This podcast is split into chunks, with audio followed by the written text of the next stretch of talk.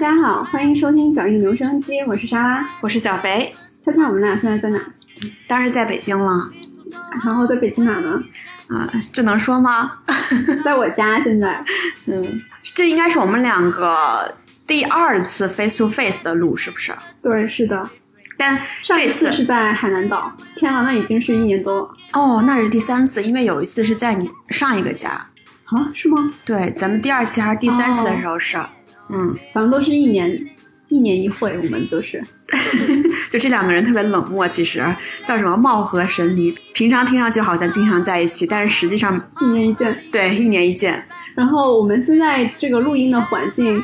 就是有一些不稳定，来听见了吧？对我先加一下 disclaimer 啊，其实我们两个见不稀奇，但是今天是我们两个的狗子第一次见面，然后三炮呢这一下午两两只狗就有点控制不住了，在疯狂的打架，然后现在我这只狗就在不停的旁边一直嘤嘤嘤，然后整个过程我就感觉我一说话它就会嘤嘤嘤，所以嘤嘤嘤就在我们脚下怎么办？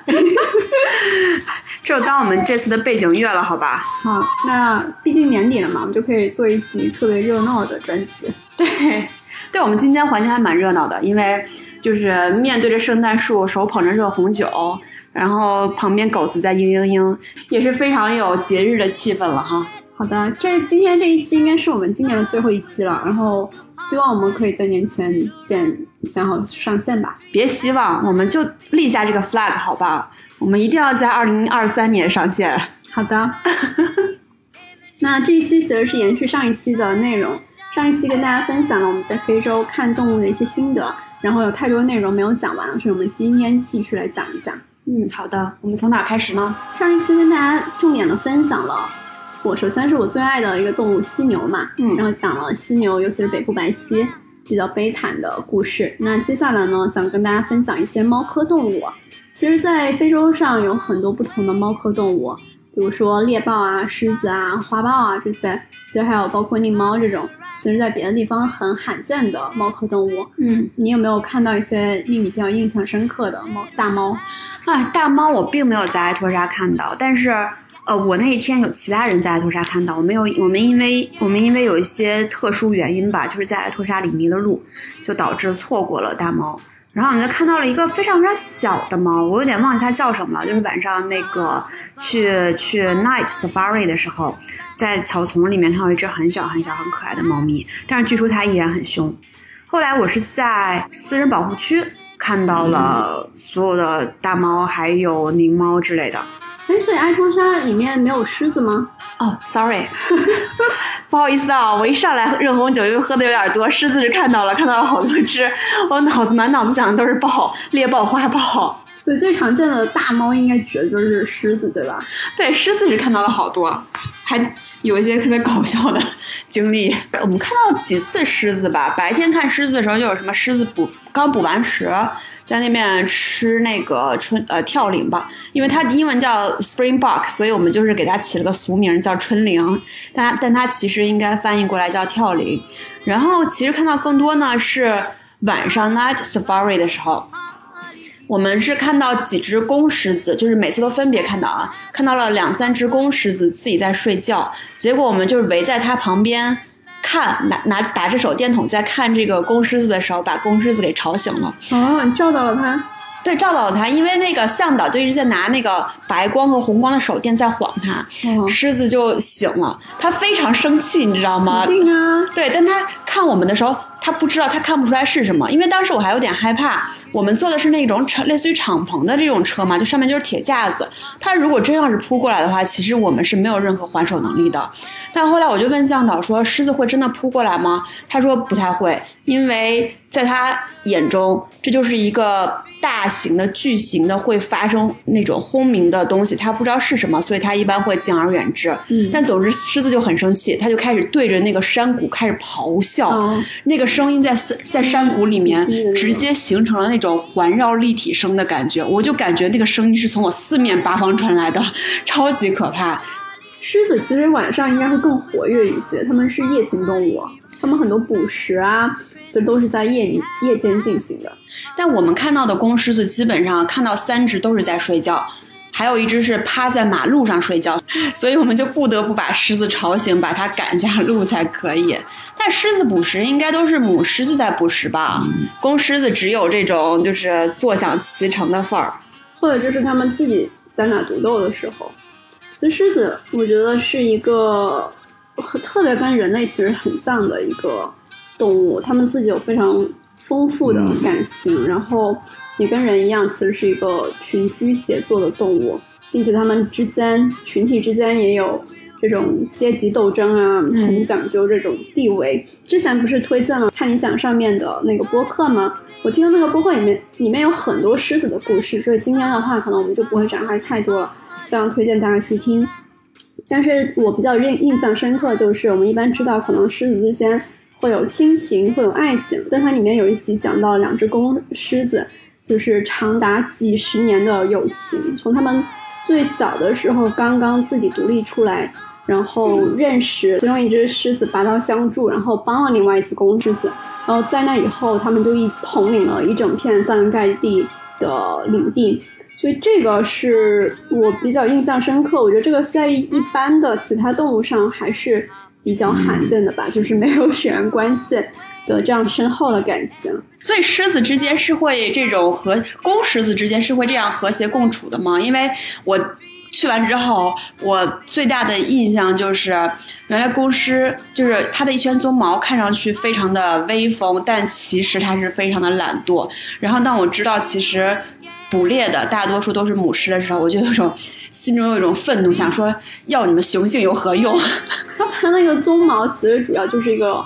震慑的作用，对，但其实没什么，因为 没什么用。《狮子王》里面有个情节也是，就是辛巴不是被赶跑了吗？后来，哎，他的那个青梅竹马那个小母狮跑到丛林里面去捕食的时候，嗯，然后才碰到辛巴的嘛。对，当时我就看到那个情节时候，我在想说，嗯，果真是母狮在捕食哦。狮子，有些公狮子之间，有些成年了以后，基本上都是竞争的关系吧。我刚才说那个。很特殊，就是因为他们很小，刚刚从狮群里面独立的时候，他们遇到了彼此，然后互相帮助，所以这是一个很特殊的感情。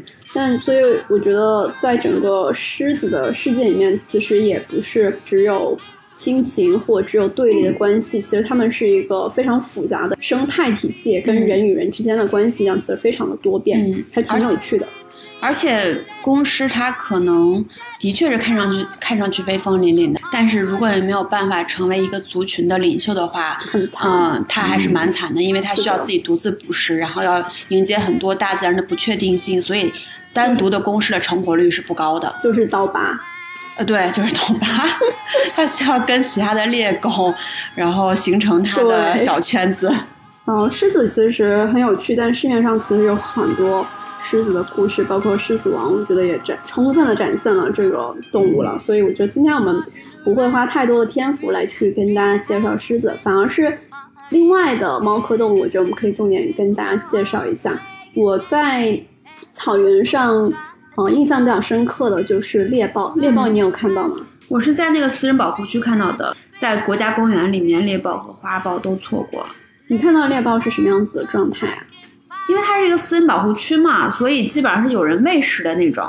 猎豹和花豹是有区别的，猎豹是更小一些，然后花豹是更凶猛一些。猎豹就是那种大猫的感觉嘛，它叫起来也像猫一样。然后猎豹和花豹的花纹是明显不一样的嘛，猎豹就是黑色的小点点，花豹就是像一朵花一样，中间是一个点点，然后周边围着五个点点那种。就是时装界里面，一般大家说穿的豹纹，应该指的是花豹。对，嗯，一般一般都是花豹。我当时还特意穿了一个豹纹的裙子去看猎豹，看花豹猎豹，就是同一天嘛，基本上就是都都可以看到。所以猎豹看上去就是。像大猫特别可爱，它走起来也非常的优雅，非常优雅。猎豹体型更小，相对于花豹来说，其实它们都很敏感。但是我觉得猎豹是长相很像猫，嗯，然后很优雅，但性格非常的坚韧。嗯，花豹的话，它喜欢躲藏，然后不会直视人的眼睛，整个性格我我自己会觉得稍微的更阴暗一些些吧。我看花豹的时候，那只花豹看上去的确是很凶。看猎豹相对来说就感觉它的面相 要温和一些。对，猎豹非常漂亮。我在草原的时候看过两次猎豹，第一次的时候是在一片大草原，然后所有的车都停了下来，是一只母猎豹带着两只、哎三只小猎豹，然后它走路的时候就非常非常谨慎，就基本上一步停下来，然后就要四周探索一圈，他们很警惕的走了很久。但最终他选择从我们的车后穿过的时候，我还挺震惊的，因为当时我们那边很多很多的人，但他们就是那么优雅的穿过去。其实猎豹没有那么的害怕人，他们更多害怕的还是其他的食肉动物，尤其是狮子，其实是对他们的崽来说是非常非常危险的。然后第二次我看到猎豹的时候是只有一只。哦，是早上的时候，我们本来其实要离开萨伦盖蒂了，我们就大概可能七点多的时候离开营地的时候，一直开着车，突然之间有一只猎豹就在我们的车头出现了，嗯，四周没有任何的人，也没有任何其他的动物，然后我们就停下来看着它非常优雅的走过去，然后慢慢慢慢走，然后淹没在了草丛里面，就觉得那一刻觉得非常的优美。猎豹真的是一一种很优雅的动物。哎，我好奇哦，所以你看到的猎豹都是在地上的，对，没有在树上的。猎豹不上树的，只有花豹会上树吗？对，OK，这个是有原因的，可以介绍一下。首先，我们知道猎豹应该是这个地球上跑得最快的动物之一，每小时的话，它们可以最高高达一百一十公里的速度，非常快啊，这个比汽车还快。什么原因呢？其实这也是被被逼无奈的。猎豹是日间活动和捕食的，主要是要避开我刚才说的夜间，其实更多是斑鬣狗啊、狮子、花豹活跃的时间。猎豹其实就是很难跟它们展开这个食物的竞争，抢不过，所以他们就选择白天捕食。哦，但是白天捕食有一个问题，就是它吃这些羚羊啊、草食动物，在白天其实更容易发现捕猎者，所以猎豹的话，它就只能靠。这个凌驾于一切的速度才能够追上猎物。为了具有一个非常高速的话，它其实是在进化上面做了一些选择，包括它们奔跑的时候，呃，需要尽量的伸长它们的前肢，所以它退化了锁骨，所以它的前肢其实是没有足够的力量去跟其他的动物进行搏斗的。然后第二个就是它在高速奔跑的时候是需要呼吸大量的氧气。所以它的鼻子是发育的比一般的猫科动物都要大，但是这样会导致压缩压缩了它们口腔的面积，所以它们嘴巴张开的这个幅度又是不如狮子的，导致它们的咬合力就不强。嗯，还有包括它们奔跑的时候吧，它们的那个爪子是要非常牢固的抓在地上，像钉鞋一样。所以它们其实是在爬树的时候爪子就不会那么灵活，它们很少把食物。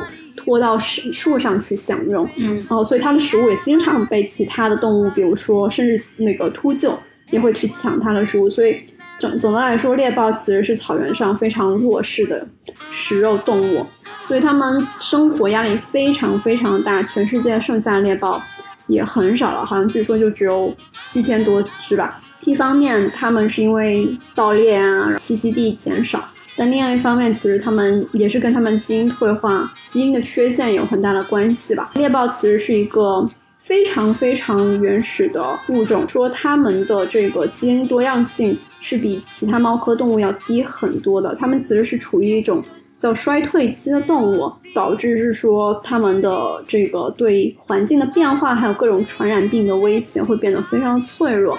对，不好说啊，很有可能过了几十年以后能看到猎豹。的机会就越来越少，我觉得这很可惜，因为这真的是一个非常美丽的动物。嗯，对，我觉得，呃，我当看到猎豹以及了解到一些猎豹知识的时候，和我曾经脑子中的印象会不太一样，因为我觉得豹子嘛就应该很快、很凶狠，但其实呢，嗯，它们就有点像那种大猫的感觉，它是能够捕得到猎物，但是它并不打得过其他的肉食动物，哪怕是猎狗。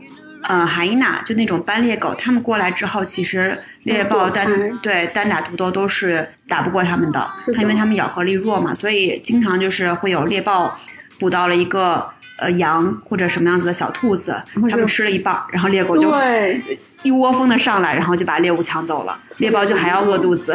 然后他们的崽经常会被偷袭或被狮子嗯斑鬣狗吃掉，所以它们存活率真的很低。对他们核心还是因为他们战斗力不是那么强。是的，嗯啊，但是我觉得母猎豹其实真的是非常非常坚韧的动物。首先，它们不是群居的，嗯所以它们怀孕了以后，经常看到就是母猎豹一人独身的带着自己的好几只小猎豹，它既要帮它们捕食，然后同时又要保护它们，嗯，啊，这真的很了不起啊！那除了猎豹和花豹之外呢，还有什么其他动物你想跟大家来重点讨论一下吗？我觉得在草原上还有不得不说就是大象吧，嗯，这倒是太大了，你嗯不可能看不见，而 且太多了。非常多，大象一般都是成群结队的出现的。是的，到哪都能看见。我这一次算是沉浸式的看了各种大象，嗯。因为我们的向导他说他最喜欢的动物就是大象，为什么？他觉得大象非常的聪明，嗯。然后通灵性，嗯。所以我们基本上到达一个地方，如果看到大象，他都会停下来，然后花很多时间观察它们。嗯。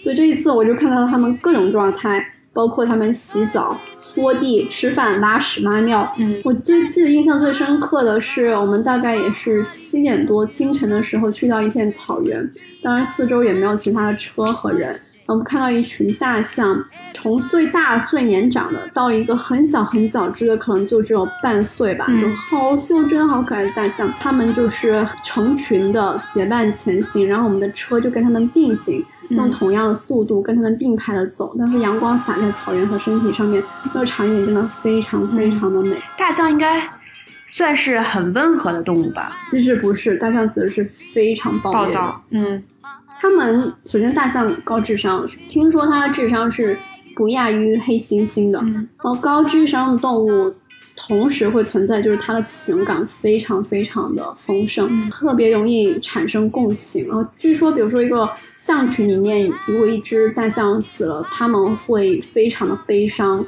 会哀悼它，是可能会持续一个非常长的时间。然后另外一个可以判断这个动物智商的，就是大象是会使用工具的。嗯然后，如果一个动物它会使用工具来达到它想要的目的的话，这其实是一个非常高智商的特征。然后我突然就想了一下，我的狗它有没有曾经想通过尝试使用工具获得一些什么东西？然后我想不到，所以狗其实还是一个智商比较低等的动物，嗯，可能边牧除外。对边牧，狗是狗，边牧是边牧吗？我当时问了我向导一个问题，我看到就在某一个水坑周边有很多动物在想去那个水坑喝水，但是它不敢去。核心的一个原因就是因为那个水坑的旁边站着一个站着一只公象。然后我就在想说，我一直以为大象是一个很温和的动物，能够跟其他动物和平相处嘛。后来，呃，向导说说不是，其实大象非常厉害。对，然后我就问了向导一个问题，我说在草原上面，狮子和大象谁厉害？到底谁是统治者？厉害指的是哪一方面？就是谁能打得过谁？哦，嗯，到底谁才是这个草原的统治者？向导说这个问题很难回答。他说狮子是团队作战的，但是不会。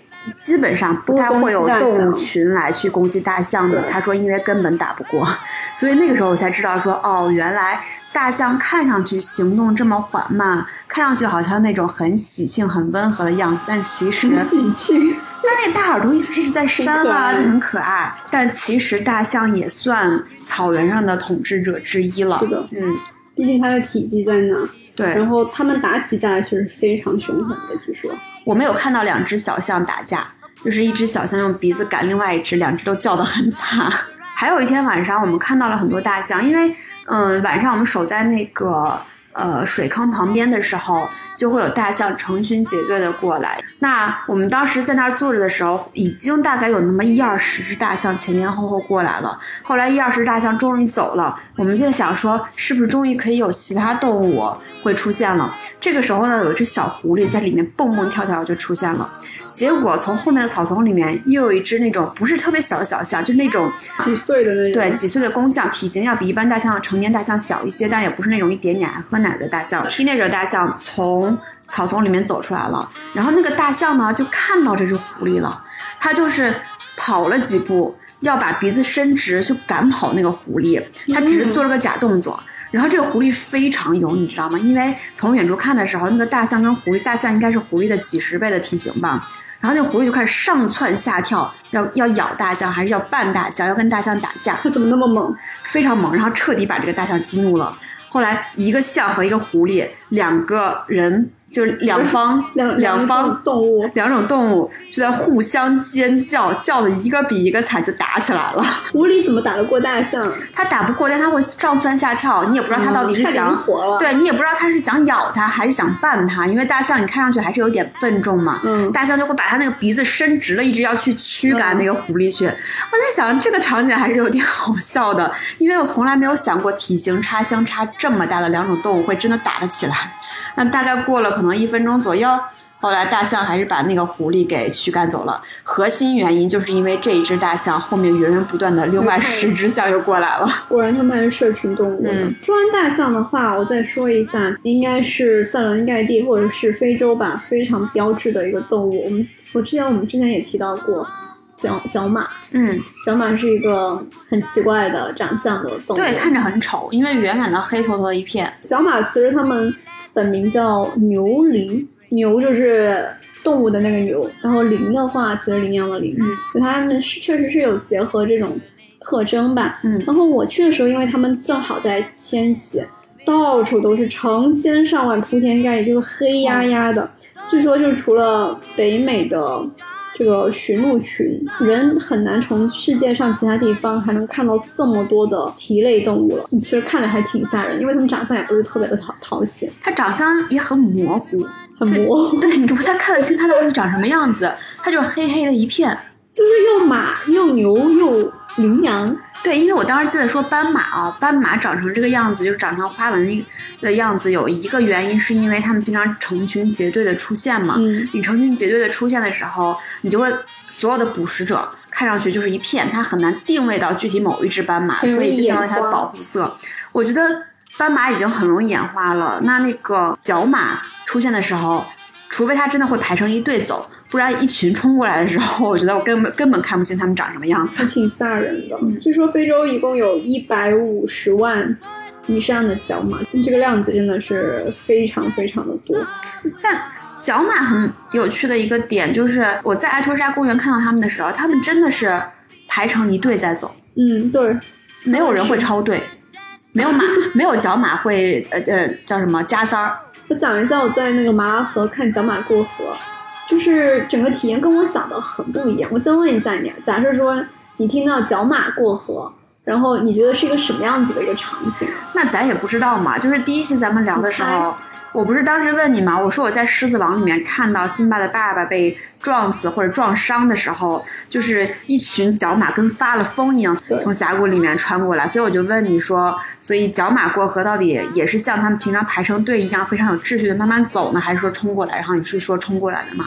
因为过河对他们来说是一个很险峻的事情，所以他不可能慢慢走的。嗯，但是跟我想的不一样，就是我们以为只要你在那个河边看到一群角马集合了，然后他当时整个环境，包括动物的精神状态，确实是非常紧绷的。嗯，能看到一群角马就挤在那个河边，全部挤在那，然后神情很紧张，盯着水的时候，你以为就是气氛已经拉得很满了。但是，因为我那天在气氛都烘托到这儿，烘托到这儿了，你能好吗？七个小时，然后这一场戏循环播放了无数遍。嚯，就是在河边等，然后再退回来，然后再去河边等。对，就每一场戏，就是他好有戏哦啊！那但是他们就一直犹豫不决，就总是集合又解散，集合又解散，集合又解散。解散是干嘛？解散就是回到山头上吃草去。啊，然后再集合。对，又再集合。就是我不知道他们之间是怎么传递消息的，因为他们其实可以散的非常非常开，到这山山里面了。但一集合的时候，那个气氛真的非常的紧张，就是有一种虚张声势的感觉。然后每一次全员集合了以以后。就以为要开始了，我们想象就是你会有一个领头，嗯，然后就在最前面？探视一下，然后比如说他那个发出了命令，然后就所有角马都会往前进。其实并不是这样子，其实发生的非常的 random，就是我们在一直等等到下午三点的时候，因为本来要想三点就要撤了嘛，然后就绝望了，我就放弃了。我们所有人都躺在那个车上，然后他再集合的时候，因为已经重复了无数次了，我们再被他骗了。然后我想他不踏进水那一刻，我都不想站起来。当时我就在划手机，划手机，然后突然间一抬头就看到有一只就已经进河里了。但是其实并不是所有的角马都围在那集合，其实还有很多，包括一半还在那个山头上吃草。嗯，所以他们其实是一个很随意的过程，并不是想象就是说所有人先集合，然后你们都听我的，我出去了你们就跟上，并不是这样子的状态。所以他们也是个民主决策的过程。嗯，说不好他们是个什么关系。每只角马可能都要判断一下，我到底能不能过。对，然后但但是如果有一只，只要它但凡过了，他们就会从众，就跟过去，觉得啊这个时候是可以的。那那些吃草的肯定要在想说，我靠，那我是不是被落下了？我得赶紧跑啊！对，就很紧张。当第一只或者前面有几只过河的时候，就是山上所有角马都冲过来了，但其实能过河的时间是非常非常短的，所以。当时那一天那一批角马也没有全过，可能就过了个三分之二吧，后面他们就过不去了。那这不就是被分一分为二了一个族群？对对，所以没办法。有没有角马真的在过河的时候过不去，死在水里的？我们那天还好，但有看到有差点过不去的。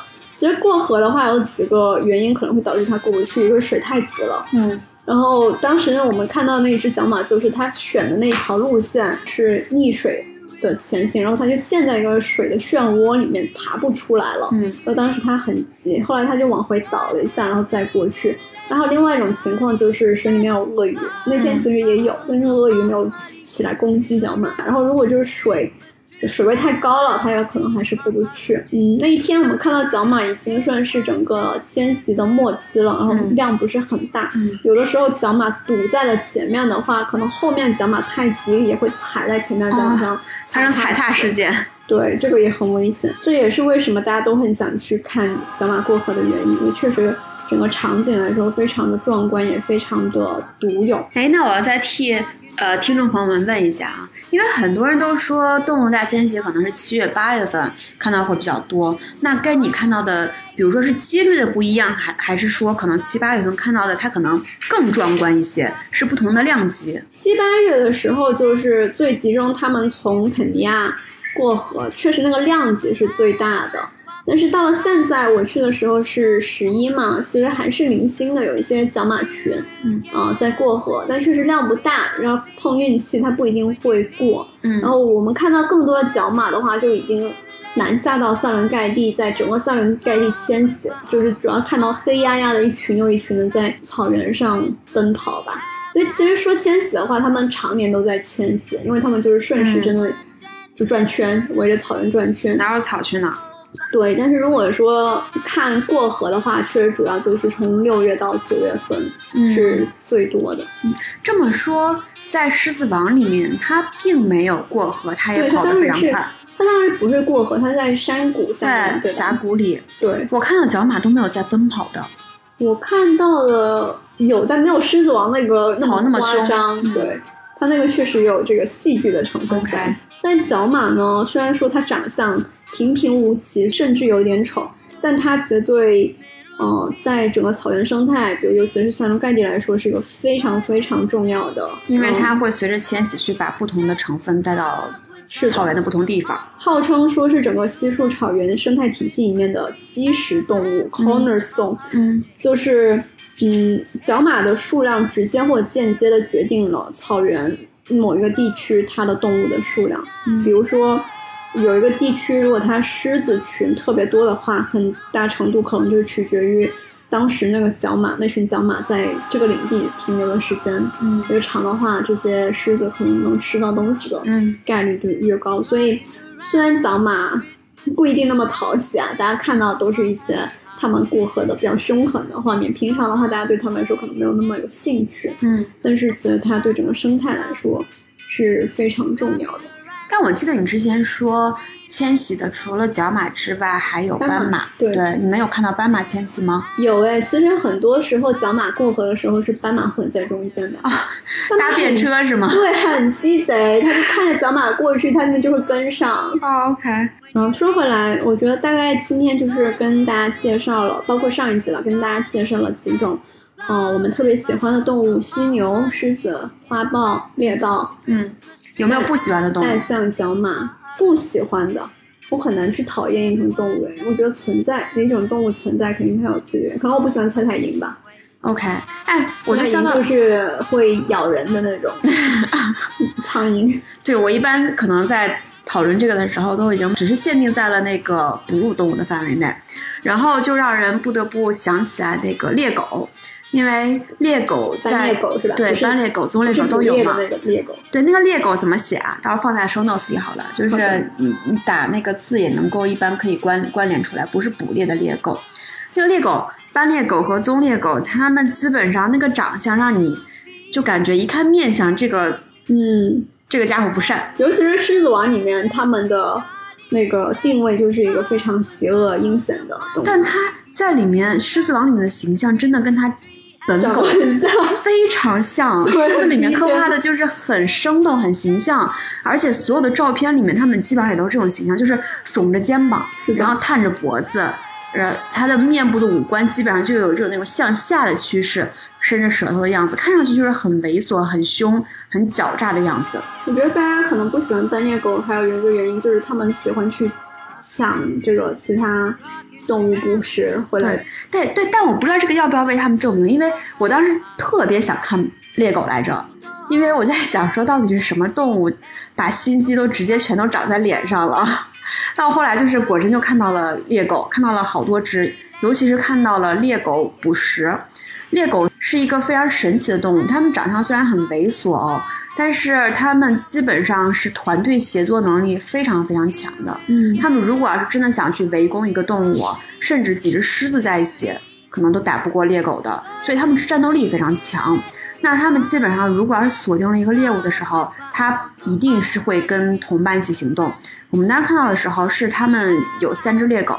在围着一只斑马，那只斑马好像有点受伤，腿有点扭到还是怎么样，看不到血迹，但是在一瘸一拐往前走，斑马走得很慢，但猎狗就在旁边一直围着它，前前后后一直围着它，跟着它一起走，但是并没有什么行动。我们就问导游说说为什么他们不行动？导游说因为他们要凑够五只才可以行动。为什么一定是五只啊？就他们脑子里面有这种形象，可能周边。